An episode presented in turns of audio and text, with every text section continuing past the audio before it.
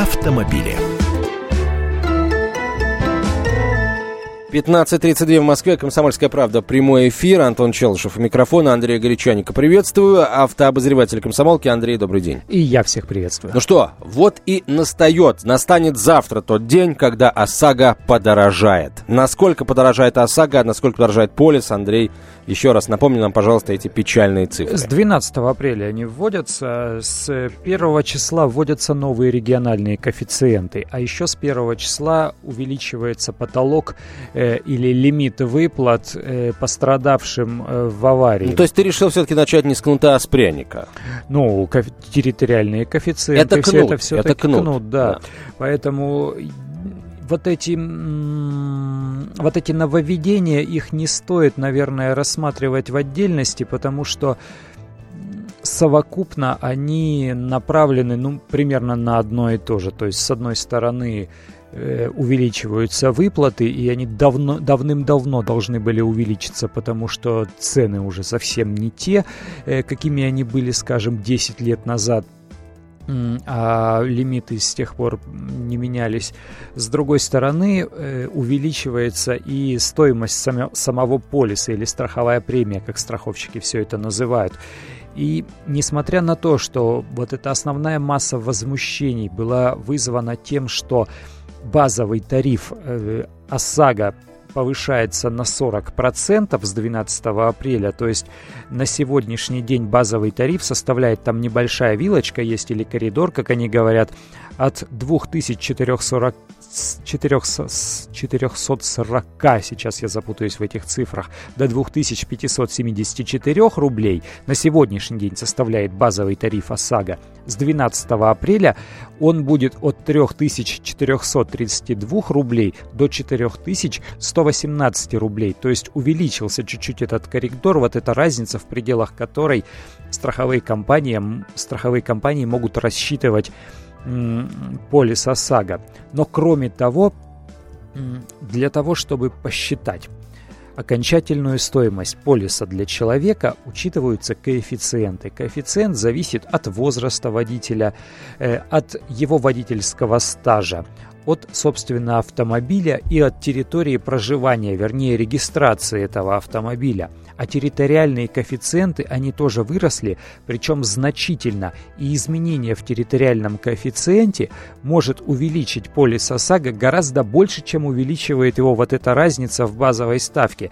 То есть, например, в Москве территориальный коэффициент сразу 2, и до недавнего времени он был самым большим. То есть вот берешь базовый тариф, и вне зависимости от того, какой ты водитель и какой у тебя автомобиль, какой у тебя стаж, просто умножаем на 2 сразу. Бац, вот, а, но с недавних пор у нас же повелось в регионах особенно большое количество жалоб на это. Появилась привычка у страховщиков навязывать к полису ОСАГО еще дополнительные какие-то страховые услуги. А без этого полис было купить невозможно. э, Нет, ну, бланки закончились. Практически, да, невозможно было. И страховщикам и здесь пошли навстречу. Им сказали, окей, ребята, в тех регионах, где вам страхование ОСАГО кажется особенно убыточным, мы вам еще и территориальные коэффициенты увеличим. Поэтому э, территориальный коэффициент с апреля в Мурманске и Челябинске будет самым большим по стране э, 2,1. То есть это еще больше, чем в Москве, в Казани, Тюмени, Перми, Сургуте и Челябинске.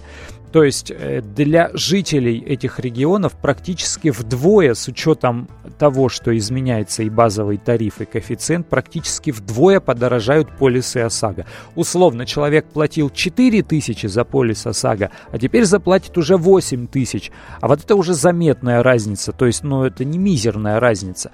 Особенно если говорить о том, что треть автомобилей в автопарке россиян это легковушки старше 15 лет, то есть это машины, которые стоят на рынке ну 25, 30, 40 тысяч рублей максимум. И придется отдавать несколько тысяч, на несколько тысяч рублей больше еще и за полис ОСАГО ежегодно. То есть стоимость владения автомобиля увеличивается очень сильно, очень заметно. Это ударит по кошелькам э, автомобилистов. Давай еще раз разберемся. А максимальный региональный коэффициент 2 по-прежнему? Или Э, уже выше где-то есть? 2,1. Это вот в Мурманске, например. В Москве, например. В Москве 2. Ровно. Да. Базовая ставка Базовая ставка с 12 числа будет от э, 3400 рублей грубо до 4100 рублей. То есть э, максимальная э, возможная стоимость полиса 4000 200 рублей, но в Мурманске еще дороже. Нет, это если нет повышающего коэффициента, например, за молодость водителя. А если ему 18 лет, а стаж э, не превышает там одного года, вер, вернее, не достигает трех лет, или если этот полис делается без ограничений, то там есть еще дополнительные повышающие коэффициенты, и тогда, если с учетом того, что машина мощная, полис может стоить и 12 тысяч рублей, и 15 тысяч рублей. То есть здесь все индивидуально, здесь все рассчитывается под каждого водителя, под каждую машину. А, хорошо, но здесь, я полагаю, какие здесь, какая здесь может быть реакция? Только негативная, да? Естественно, она может быть только негативная, потому что Поэтому... цены растут. А поэтому давай о чем-нибудь другом поговорим. Может быть, есть какие-то хорошие новости для автолюбителей? Хорошие новости. Есть информация от коллег о том, что Chevrolet Niva второго поколения, которую должны были начать выпускать уже в будущем 2016 году, возможно, все же появится на российском рынке, но, наверное, чуть позже, потому что компания General Motors объявила о том, что Opel уходит с российского рынка до конца года совсем, а Chevrolet убирает все свои бюджетные модели. Они пообещали, что Chevrolet Ниву они оставят, но мы-то все думаем о Chevrolet Ниве второго поколения, потому что это машина, в которой исправлены вернее, должны быть исправлены все недостатки нынешней модели.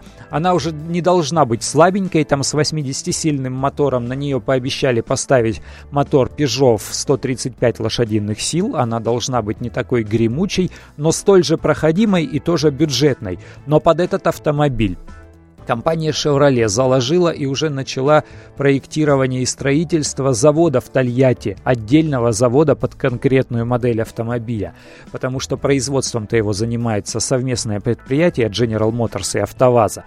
И вот теперь говорят, что да, будут выделены дополнительные деньги, что Минпромторг не оставит этот проект э, без развития, потому что на него уже завязаны и поставщики комплектующих, и в том числе э, калужское предприятие, которое должно начать производить моторы для этой машины. То есть там уже большие деньги, миллионы, миллиарды, и там уже большое количество э, людей, которые потенциально должны зарабатывать на этом проекте.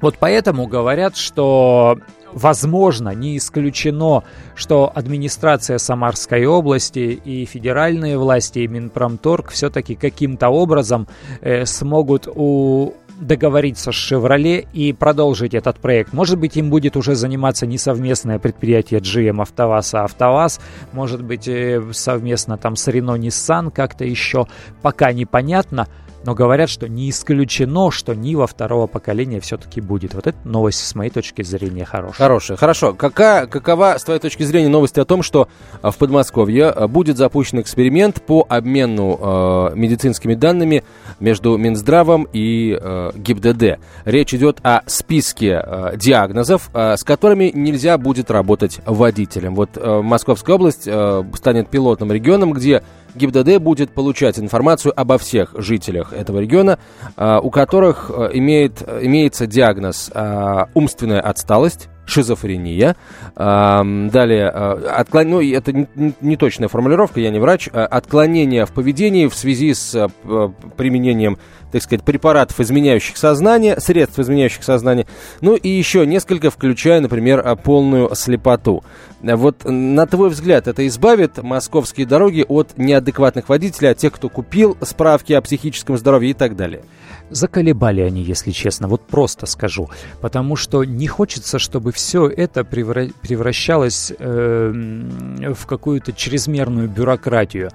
Если справку несложно получить честным образом, вот э, не, не хождением по мукам, а просто нормально придя в э, медицинское учреждение и получив эту справку по-честному, то ей будут получать нормально по-честному, пока они усложняют алгоритмы прохождения вот этой медицинской комиссии, которая у нас становится все сложнее и сложнее, все больше и больше там препон, все больше и больше контроля, теперь еще со стороны гаишников. Я не юрист, но мне не нравится, когда о о моем возможном диагнозе будут узнавать, например, в полиции. Ну, а не то, хотелось что, бы. Хорошо, а то, что на московских и подмосковных, подмосковных, в частности, дорогах ездят, могут ездить, да, вдруг выявим, водители вот с такими диагнозами, которые совершенно точно неадекватно себя ведут даже без руля, не говоря уже о руле, вот это тебя не, не пугает? Ну, во-первых, во-первых, меня больше пугает, что абсолютно нормальные с точки зрения медицины водители себя все, все равно ведут за рулем неадекватно, это да. А, кроме того, нет никакой статистики, которая бы показала, что больные люди, вот таким вот образом больные люди, имеют э, справки и нарушают правила дорожного движения, это приводит к ДТП. Андрей Гречаник, автомобильный обозреватель «Комсомольской правды», был на прямой связи со студией. Очень скоро короткая реклама и, внимание, выпуск свежих новостей. Не переключайтесь. Специальный проект «Радио Комсомольская правда». Что будет? Сегодня мы говорим о том, что будет завтра. Ведущие эксперты и политики в прямом эфире делают свои прогнозы на будущее в программе «Что будет?». Каждый вторник с 19 до 21 часа по московскому времени на радио «Комсомольская правда». В эфире Владимир Сунгоркин и Александр Яковлев. Что будет?